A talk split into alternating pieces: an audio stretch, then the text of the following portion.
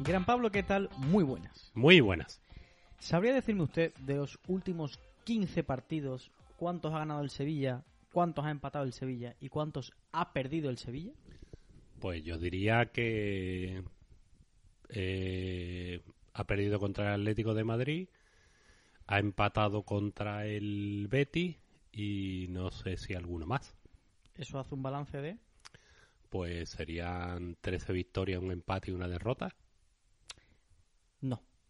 Bueno, es que estoy de memoria y soy... 12 victorias, dos empates, una derrota. Ah, pues tengo por ahí un empate olvidado. Contra el Real Valladolid. Ah, bien, es, es cierto, es cierto. El Real Valladolid ese que nos empataron ya al final. Sí, sí, sí. Dolor, Bueno, bueno, verás, estas cosas también pasan. dolor.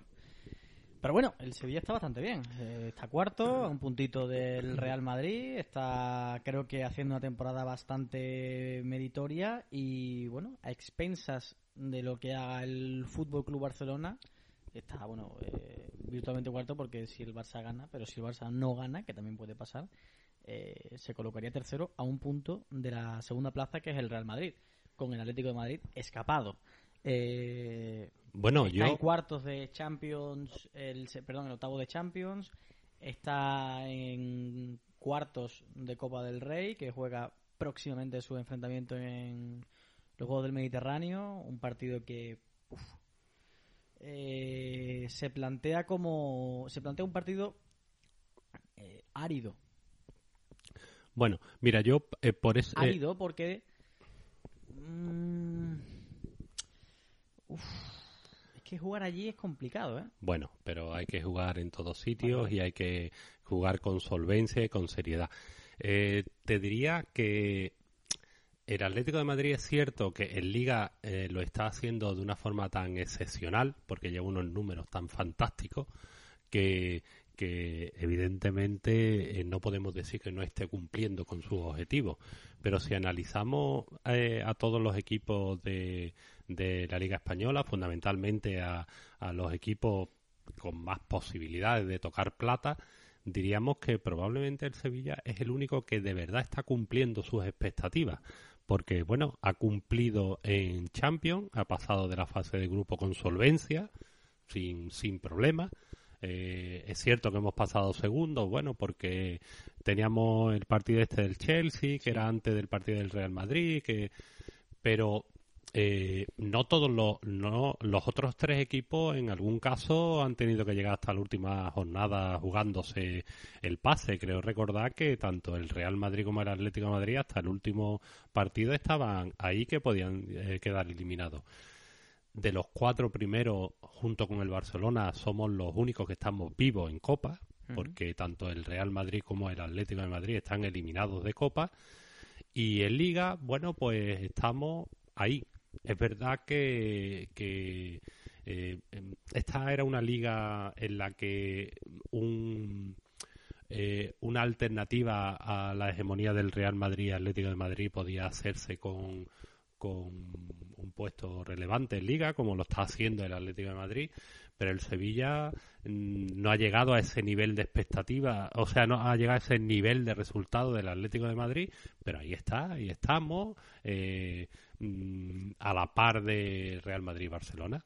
El último partido del Sevilla fue eh, contra el Eibar en Ipurúa, que sacó el equipo muy meritoriamente un 0-2, una victoria de un campo complicado. Este año no tanto, porque el Eibar está bajito.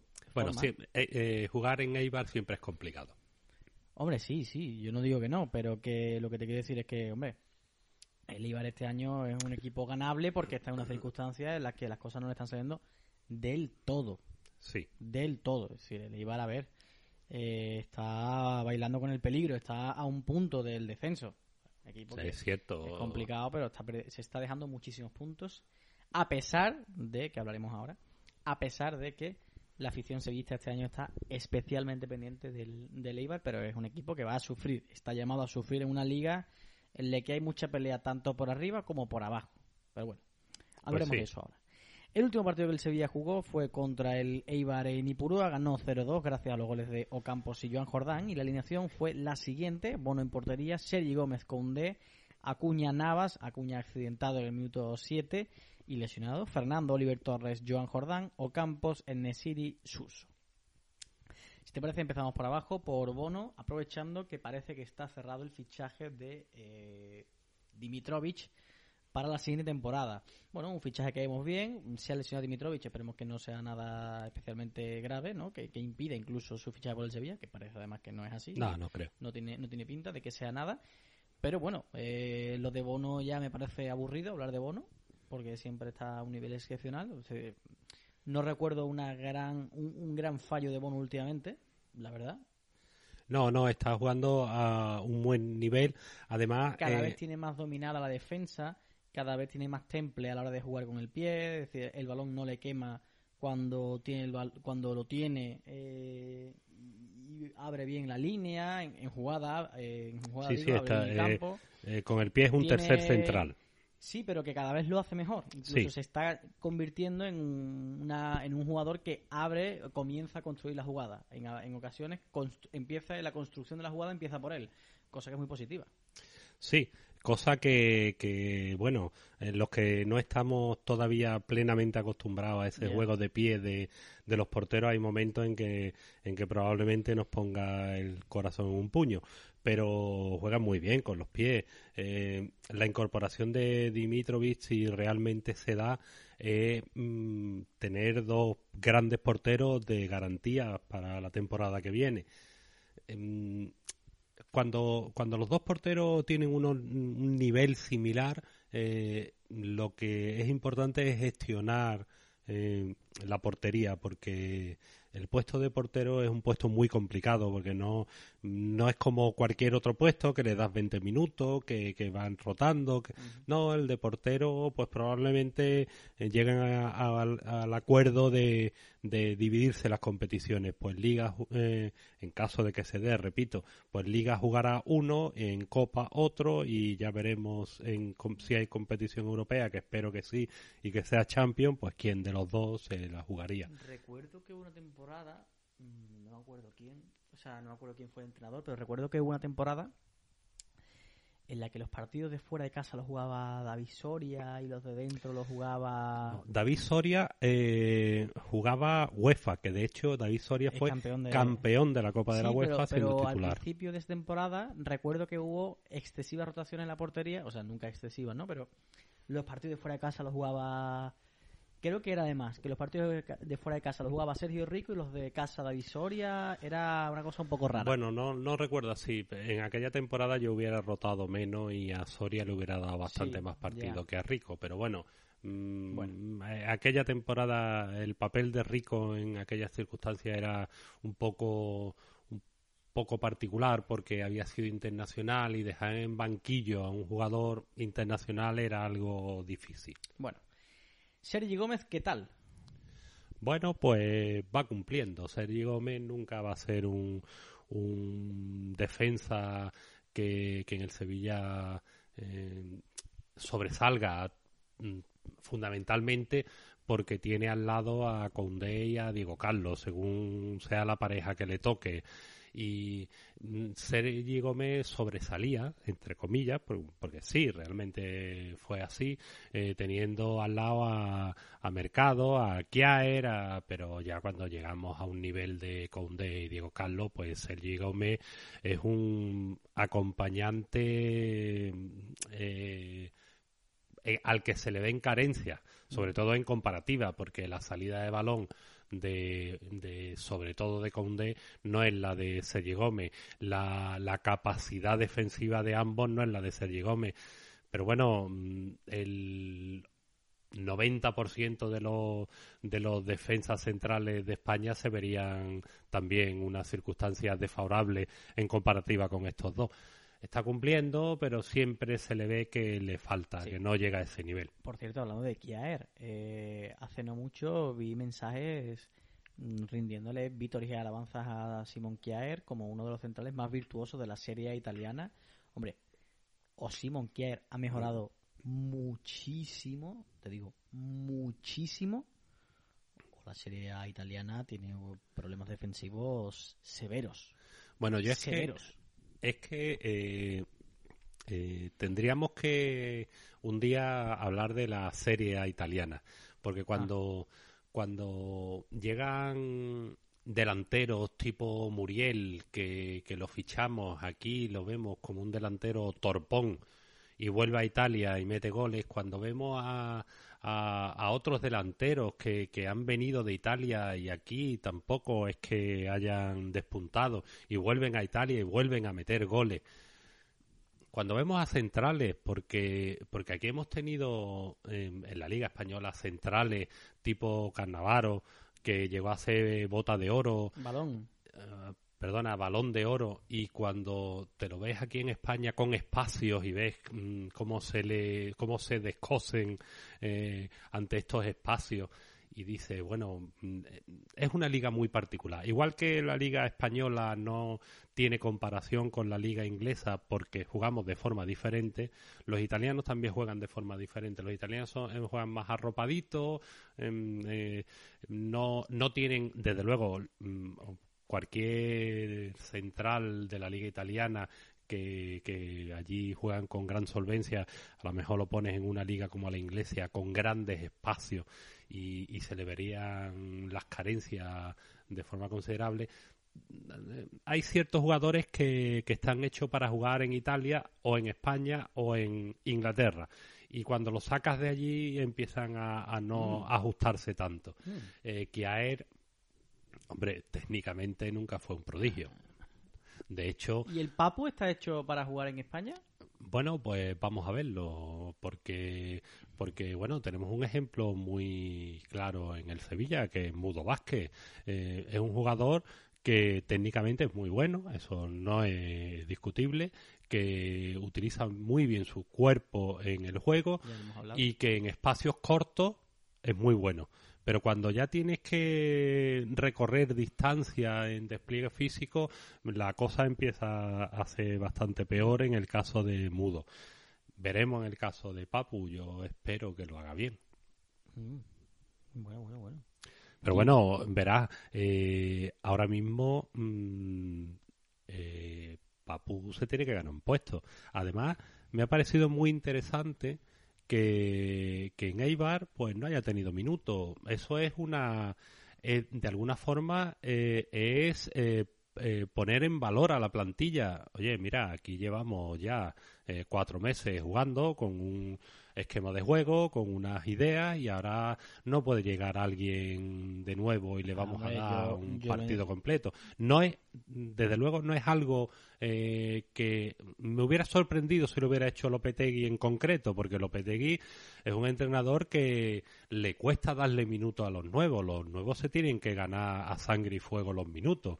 Estamos viendo a Idrisi, el año pasado ya le pasó a Koundé y ahí y entrar en, en, bueno tenemos a Oscar tenemos a muchos jugadores que entrar en la dinámica de la del, del equipo es muy complicado ¿eh? Oscar yo volvería a ponerlo bueno, ahora mismo está lesionado, pero bueno, sí, pero cuando, sí merece cuando tenga, minutos. Cuando tenga, volvería a ponerlo, te digo, cuando vuelva, volvería a ponerlo con con ahínco. Bueno, pero, pero bueno, pero mm, verá, en el Sevilla actual, eh, el Sevilla actual juega con 4-3-3. En el 4-3-3 eh, tenemos a un medio centro defensivo que, Inamovible. que bueno, eh, Fernando y en caso de ausencia eh, Gudel y bueno, eh, es posible que a lo mejor eh, Jordán podría hacer esa labor, pero tenemos un todocampista que habitualmente es Jordán y que en ocasiones también juega eh, este Rakiti eh, o, se alternan en, en, ese juego, en ese puesto, aunque Rakiti también juega algunas veces más adelantado. Y en el tercer puesto de centrocampista es donde podemos tener a Oliver, podemos tener a Rakiti en ocasiones, podemos tener a, a Oscar, eh, Mudo, puede ser que, que también ha tenido alguna ocasión es posible que Papu pueda eh, jugar en ese puesto. Es un puesto muy caro en concreto el de el de Oscar, ¿eh? Sí. Ya, pero bueno, pero es un jugador muy talentoso. Es decir, antes de, de que haya parado de jugar, su nivel creo que estaba contentando a muchos aficionados del Sevilla. Sobre todo en la falta. En la falta, lo poco que ha tenido lo ha hecho muy bien. hecho muy bien. Eh, hablando de la defensa, bueno, Koundé, se habla de una ofensiva del Manchester United por Jules Koundé. En este podcast ya, no con Koundé, sino con todo el mundo, nuestra lectura siempre ha sido la misma. Mientras traiga lo que hay que traer, ¿no? Bueno, verá, a ver, no vamos a, no vamos a dar por 70 millones, por supuesto, eh, pase por aquí. Pero bueno, si viene con dinero, nosotros no podemos decir nada. Ya ficharemos a alguien. Y, la vida, nuestra vida sevillista nos ha demostrado que siempre hay alguien por ahí que puede dar muy buen nivel. Bueno, evidentemente, eh, nadie es insustituible. Eh, realmente, el Sevilla como institución valora que, que a partir de cierta cantidad eh, te tienes que plantear qué hacer con el jugador. Es que Condé es un jugador excepcional. Pienso que Condé, si no ya, eh, probablemente en estos momentos pueda estar entre los 10 mejores centrales que hay en Europa y por ende en el mundo. Yo reduciría la cifra a 5, ¿eh? Bien, mm, pero tiene una progresión y tiene una edad que le hace ser una gran inversión cueste lo que cueste, porque Koundé es un central que te va a dar eh, 10, 12 años a gran nivel. Si lo divides por, por lo que puede costar el fichaje de Koundé, te sale unos números ridículos.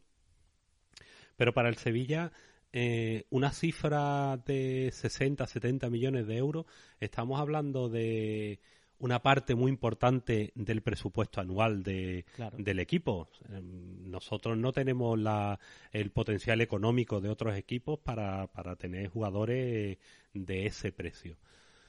Pero bueno, verás, eh, eso es como todo. Eh, cuando tenemos un gran jugador, evidentemente siempre vamos a tener ofertas. Eh, excepto casos muy excepcionales, como es el caso de Navas, porque ya está en una edad que es difícilmente un equipo va a hacer una gran inversión por él o cualquier otro jugador, pero eh, si... Eh, claro, Fernando, bueno, tiene ya una edad que posiblemente es difícil que, que, salga de aquí y que te hagan una propuesta económica por él, pero cuando tienes jugadores jóvenes, talentosos y con gran proyección, Mm, es normal que vengan equipos a, a, intentar ficharlo. Bueno, pues ya veremos a ver qué pasa. No es el primero eh, en caso de, de, que, de que lo vendamos, no es la primera venta, no es la última y, seguiremos así y así. Realmente con la con la idea de vender para crecer eh, ha sido cuando el Sevilla realmente se ha proyectado tanto antes vendíamos jugadores por 20 millones y ahora las ofertas son 50, 60. Bueno, pues ahí estamos. ¿Qué te pareció el partido de Rekic? No te pregunto por Acuña porque fue absolutamente testimonial, pero Rekic sí jugó de lateral izquierdo, empieza a dar coraje. esto ya ha sido una cuestión coyuntural, ¿no? No poder ver a Rekic en su posición natural. Pero bueno, eh, lo que tenemos un poco. Pero bueno, oye, es un jugador que, a ver, no engañaba a nadie. Eh, yo estoy viendo lo que esperaba de Rekic. Eh, pues mira. Y me está gustando. Pues mira. Es lo más importante. Rekic, cuando el Sevilla ha tenido la posibilidad de. O, Lopetegui ha tenido la posibilidad de introducirlo como, como central, no lo ha hecho. Es más. Ahora puede. Bueno, es que realmente eh, en el Sevilla el central diestro suele ser Koundé, el central zurdo suele ser eh, Diego Carlos y, hasta ahora, eh, como el que de alguna forma estuvo de baja durante un tiempo por coronavirus fue mm, Koundé, pues la incorporación, ah, la nueva incorporación al centro fue Sergio Gómez. Bueno, eh, diestro, jugaba por la derecha, bien. Cuando ha faltado eh, Diego Carlos, podíamos pensar que, la alternativa a Diego Carlos iba a ser Requi. Y no lo ha sido. Ha vuelto a colocar a, este a Sergi. Parece que de momento, eh, ya lo hemos comentado anteriormente, a, a Lopetegui introducir nuevos jugadores, o sea que, que un nuevo jugador ya sea parte de las rotaciones del equipo, le cuesta mucho. Y en el caso de Requi, mm, pues ha decidido que Requi va a ser la alternativa al lateral izquierdo. Es un jugador que evidentemente cada vez más se está proyectando un poco al ataque, pero evidentemente Requi no es, no es Acuña. De hecho, le falta oficio todavía para hacer oficio o quizás condiciones técnicas, quizás físico, sus características físicas no son las de un lateral, pero bueno, está cumpliendo, defensivamente está cumpliendo y cada vez más pues se va proyectando un poco más en ataque. Es verdad que, que sufre mucho en el mm. lateral, que, que, no tiene la solvencia de, de un lateral eh, izquierdo mm, eh, que, haya jugado desde en tiempo desde allí. Mm, realmente no es el caso, por ejemplo, de Condé, que se adapta muy bien al lateral derecho, pero es que Condé tiene unas condiciones técnicas y físicas eh, y una velocidad y, que no es la de Requi. sino bueno, pues estaríamos hablando de, otro jugador por el que ofrecen 60, 70 millones de euros. Pero bueno, bueno, pues está cumpliendo. De momento está cumpliendo y no está haciendo que el lateral izquierdo, eh, cuando se ausenta Cuña, sea un agujero negro por el que nos entran con una facilidad pasmosa. Eh, quiero comentar también eh, sobre el centro del campo, por un poco por decir también, por hablar cosas nuevas, ¿no? Porque al final siempre comentamos la actualidad del mismo equipo y y como juegan las mismas personas, a veces pues puede quedar que decimos un poco lo mismo, ¿no? Entonces, si nos pasamos ahora 10 minutos alabando a Fernando con los mismos comentarios de siempre, pues a lo mejor alguien puede decir, oye, pues lo paso, porque ya sé lo que van a decir de Fernando. La pregunta que te quería hacer es cómo crees que puede encajar el Papu Gómez en este esquema de un centro del campo tan consolidado, porque yo veo a mucho mucha prensa, mucho aficionado. Eh, bueno, decir que es cierto que al Sevilla en el centro del campo le falta creatividad, pero es que juegan 11 jugadores, es que no juegan 14. Y, y nadie se atreve a quitar a nadie por poner a una persona más creativa, porque, a ver, creo que Rakitic cada vez está entrando más en el equipo y cada vez lo está haciendo mejor.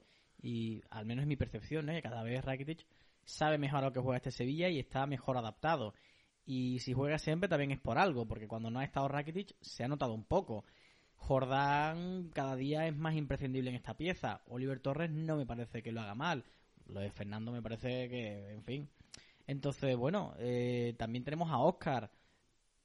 Mm, al Papu, sí, es el Papu Gómez. Eh, tiene una fama internacional considerable pero viene de, inactividad, no ha jugado, tiene que adaptarse a un nuevo equipo. Hombre, yo así de gratuitamente no lo pondría. Pues mira, te voy a hacer lo que en una película se llama un cambio de guion. Eh, realmente. Plot twist. realmente eh, el Sevilla durante esta temporada, durante la pasada temporada, gran parte de la pasada temporada y, y fundamentalmente en esta, ha sido un equipo que se ha caracterizado porque, excepto casos muy excepcionales, se ha jugado a lo que el Sevilla quería. Realmente el Sevilla es el que ha llevado el pulso de, del partido, quitando ese bache de tres partidos perdidos mm, a, a principio de temporada el Sevilla ha sostenido eh, el ritmo de los partidos durante, eh, bueno, eh, en una grandísima cantidad y parte de ellos. Pero últimamente ha habido dos partidos donde el, el realmente no se ha jugado exactamente a lo que el Sevilla quería. Mm. Uno de ellos fue en el Benito Villamarín, que no se jugó a lo que el Sevilla quería, y otro fue contra el Eibar, realmente vi el, al equipo, eh, el centro del campo lo tenía un poco perdido.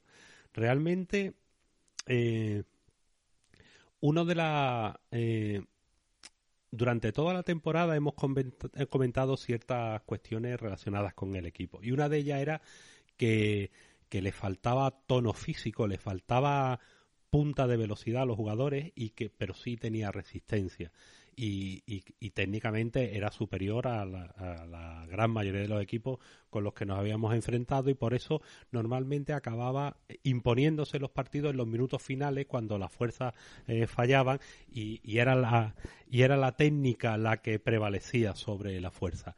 Eh, en el caso de en, en, los últimos partidos el Sevilla eh, se ha impuesto por capacidad de definición.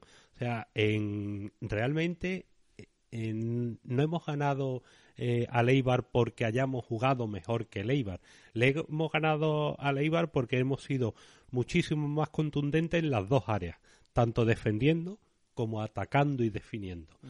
Eh, pero el centro del campo eh, lo vi un poco atascado, un poco mm, sobrepasado por el, por el Eibar. Eh, ¿cómo, va eh, ¿Cómo puede encajar Papu Gómez? Pues hasta ahora hemos jugado un 4-3-3. Yo creo eh, contra el Cádiz, eh, hizo una cierta, un cierto cambio en el sistema porque Suso pasó a ser un jugador que Suso lo habíamos visto siempre escorado a la banda derecha, muy en banda derecha, igual que Ocampo en banda izquierda cuando jugaba Suso muy eh, estancado, encasillado en, en, ese espacio. En cambio, eh, últimamente, quizás porque, porque eh, Suso ha mejorado considerablemente desde un punto de vista físico, vemos a Suso haciendo más cosas. Suso ha, ha empezado a, a, asumir un cierto rol de organizador. Y, y, contra el Cádiz, por ejemplo, vimos a Suso eh, proyectándose por cualquier parte de, la media punta. No solo se situaba en la derecha, sino que en ocasiones aparecía por el centro, incluso por la izquierda. Vimos a, por la parte izquierda a Suso y a Campo juntos, ocupando eh, Oliver esa banda derecha. De alguna forma eh, era una cierta cambio del, del nuestro casi inamovible 4-3-3 a un 4-2-3-1 Sí. De forma que, que, se jugaban como con tres media punta con movilidad que se iban rotando. Yo creo que, que, en el caso de con la incorporación de Papu Gómez quizás sea esa la, la propuesta más lógica, que el Sevilla juegue con sus cuatro defensas, eh, con sus dos centrocampistas de cierre, que pueden ser perfectamente Fernando y Jordán o Fernando y Rakiti, y, un, poco delante de ellos una línea de tres que se vaya rotando en la que nos podemos encontrar a Ocampos, a Suso y a Papu Gómez eh, moviéndose e intercambiando posiciones, con lo que lo hace menos previsible y delante pues un delantero centro que en este caso tenemos a Enesiri enrachado, pero bueno, mm, estaba en un tono bastante menor de John, pero contra el Valencia salió y metió dos goles. Eh, ya para cerrar, hablando de la delantera, eh, quería hablarte de Nesiri y de las causas del fenómeno en Nesiri. Me explico. He visto que cierto club inglés eh, ofrecía 40 kilos por Nesiri, ¿no? Sí, sí. Eh, no, no recuerdo. De entrada, pienso que eso no puede ser verdad. ¿Por? Eh, me cuesta mucho creer que que alguien en invierno con una oferta así se vea rechazado, ¿eh? Bueno, verá. Yo lo veo mucho dinero, lo veo mucho dinero. Es cierto que es un jugador joven, pero si bien mi sensación es que el techo de De Jong todavía no de De Jong, digo de Conde todavía no es eh, visible, no se divisa en el horizonte. Creo que el de Nesiri sí se divisa en el horizonte. Creo que sí sabemos hasta dónde puede llegar. Porque mucha gente dice, bueno, claro, y Canuté tal cuando llegó. Hombre, pero la calidad que tenía por, por condiciones físicas te lo compro. Pero la calidad que tenía Canuté no la tiene Nesiri. No, la, no la tiene Nesiri y eso se ve nada más aterrizar. O sea, cuando te bajas del avión y te echan un balón, eh, ¿cómo lo controlas? Para la gente que, que ya ha visto fútbol, hombre, Gran Pablo, usted ha visto pues 30 años más de fútbol que yo, o, los que sean, pero yo algún año he visto ya de fútbol. Y, sé que, que, eso se ve, eso se ve de primera. Que, no, que no, que un jugador que tiene limitaciones técnicas. Entonces 40 kilos me parece mucho dinero para que alguien en su sano juicio diga que no. Y esto es una opinión absolutamente personal. Pero bueno, claro, también por esto, o sea que esto no es información rigurosa y objetiva, esto es opinión personal y, pienso que, eso es así. Pero también pienso que quizás el buenísimo momento de Nesiri, merecido, porque, oye, Nesiri tiene muchísimas cosas buenas. O Nesiri remata bien de cabeza, presiona muy bien, es muy pesado para tenerlo de rival, eh, está constantemente tirando desmarques, define bien a portería, porque no define mal, o sea, los balones que tira raso abajo, eh, son, ha metido muchos goles así y, creo que, que lo hace bastante bien está en el sitio siempre, porque se lleva muchos rebotes, pero porque está en el sitio, no porque tenga más suerte que el resto de los seres humanos. Pero lo que yo te quiero preguntar es, ¿y si Suso no estuviese tan bien? O sea, si Suso, si Suso no estuviese tan bien, ¿lo estaría en Nesiri? Es decir, el buen momento en Nesiri, ¿en cuánta parte se debe al momento excelso que vive Suso? Porque eso tenemos que tenerlo en cuenta. Es decir, eh, es que Suso le pone muchísimos balones a Nesiri. Bueno, verá, eh, pero eso pasa con todos. o sea, bueno, pero es que realmente... hay, delanteros que le da igual quién esté detrás. Bueno, bueno, no, no, no. Eh, no es cierto. nosotros hemos visto a, a, Messi en el Barcelona en sus años buenos, que era un jugador excepcional, sublime, y después se iba a Argentina y no era tan sublime no era tan sublime, no porque Messi no lo fuera. Mm, con, con el debido respeto a los mediocampistas de turno que tuviesen en Argentina, no recuerdo ninguno especialmente virtuoso. Bueno, pero verá, eh, cuando Messi se rodeaba de, de este, del Fideo, de, de Agüero. Quitando a Vanega, quitando a Vanega, que bueno, pero, bueno, lo era, ¿no? Bueno, pero tenía delanteros, o sea, tenía alrededor. Pero es lo mismo que te ponga el balón Xavi o Iniesta a que el fin de semana siguiente te lo ponga Lucas Viglia eh, jugando en Bolivia. O sea, te quiero decir que, que mm, Bien. Porque, porque Lucas Viglia no tiene equipo ni en el Sevilla, no tenía sitio ni en el Sevilla, pero pero verá, por tanto, por tanto, eh, depende de quién, de quién juegue. Cuando, el bajón de nivel es muy alto, pero que te quiere decir que. bueno, pero, pero, estamos hablando de Argentina, que no estamos hablando que, que Maradona jugaba con El Salvador. Ya, ya, ya. Bueno, eso en primer lugar. Segundo, es cierto que es muy importante eh, la técnica, cuando evidentemente, técnicamente, eh, en The City no se puede comparar con un canuté, eso es evidente, además sería un sacrilegio.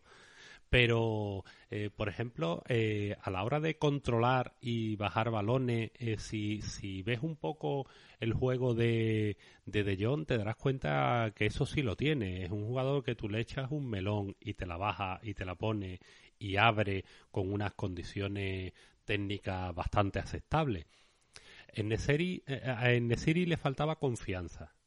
Bueno, por acabar, vamos a, a contar una anécdota. Eh, eh, recuerdo que tú y yo estuvimos en Barcelona un año y fuimos al Nou Camp y coincidió la presentación de un jugador, ¿lo sí, recuerdas? Pero eso ya lo hemos contado en este podcast, ¿no? Bueno, no lo pues, sé, ¿eh? a lo mejor en el premium. Pues no lo sé. Eh, recuerdo que, que, se presenta un jugador, coge el balón, eh, va a dar patadita y a la segunda patadita se le va y se y no. Uno de mis jugadores preferidos de la historia del fútbol, ¿eh? Bien. O sea, es, ese jugador en su presentación no llegó a dar tres pataditas seguidas. Dime cómo se llamaba. Decepción de la familia, ¿eh? Decepción de la familia. Incluso la, la señora Gran Pablo, que también acabó muy decepcionada. La señora Gran Pablo, a la que le gusta mucho el fútbol y acabó muy decepcionada. El jugador era Yaya Touré. Efectivamente. Y pensábamos que el, que el Barça se acaba de comer un pufo. Y dijimos, bueno, bueno, ¿qué clase de, jugador ha fichado este tío? Pensamos, bueno, este es un tío mm, alto, fuerte, pero que no sabe diferenciar entre un queso y un balón de fútbol. Bueno, pues Yaya Touré eh, a lo mejor no es un virtuoso, pero para mí de los mejores centrocampistas africanos de la historia, si no el mejor, ¿eh? Bueno, pues por tanto, eh, en el caso de Endesiri eh, le faltaba confianza y, y hemos visto que últimamente, desde que ha empezado a meter goles, le intenta hacer más cosas. Pero lo curioso es que intenta hacer más cosas que le salen bien. Sí, sí porque sobre todo, bueno, no estuvo tan lúcido porque, bueno, porque el Eibar es un equipo un poco más complicado para ellos, pero contra el Cádiz estuvo haciendo cosas de delantero caro, mm. de controlar el balón, llevárselo de tacón y, y romper una línea dejando atrás dos jugadores. Es un jugador con una velocidad endiablada. Es un jugador que cuando salta de cabeza, aparte de que ya de por sí es alto, eh, cuando salta de cabeza tiene una potencia que, que, le saca medio metro a cualquier otro defensor. O sea, realmente estamos hablando de un delantero con unas condiciones físicas eh, para rematar espectaculares. Y ya por acabar, eh, el análisis, ¿qué comentario merece para usted Ocampos, los últimos partidos de Ocampos? Pues mira, contra, contra, sobre todo contra el Eibar lo vi mejor, lo vi más entonado, más... Eh, creo que ya lo hemos comentado en anteriores podcasts. Eh, tenía un problema de ansiedad. De, Yo creo que, que Ocampo su problema era la temporada pasada. Y, y, si en la temporada pasada metió muchísimos goles, definió mucho, era, eh, era un jugador mm, franquicia en, en, el equipo ofensivamente, pues de alguna forma se veía como que no estaba rindiendo bien. Bueno, verá, eh, Ocampo no tiene que ser el jugador franquicia ofensivo, no, no tiene que aglutinar el juego ni la definición y bueno parece que se va relajando. Es verdad que no tiene que no está definiendo no está metiendo tantos goles de jugada. Es un gran lanzador de penalti. Y poco a poco yo creo que se va haciendo a la idea de que de que su papel es otro en el equipo y que mm, si se centra y si se calma y si es más asociativo pues probablemente eh, cuajará una gran temporada diferente a la anterior, pero una gran temporada, por supuesto. Bien, pues lo vamos a dejar aquí. Eh, te presento el menú del premium que vamos a hacer ahora. Eh, y en el premium el menú va a ser eh, Brian Hill, Alejandro Pozo, Papu Gómez, Carlos Fernández y, algo más que, que, seguro que se hablará. Bueno, para la gente que no disfrute ahora mismo de las delicias del premium, me gustaría que hicieses un sujeto, verbo y predicado sobre Brian Hill y Alejandro Pozo. Sujeto. Eh, Una oración académica. Eh, Brian Hill está para jugar en el Sevilla. Sujeto, verbo y predicado. y, y, en el caso de Pozo, eh, tenemos que darle tiempo. De acuerdo. Ya Pablo, muchísimas gracias. Nos vemos por el premium. Muchas gracias.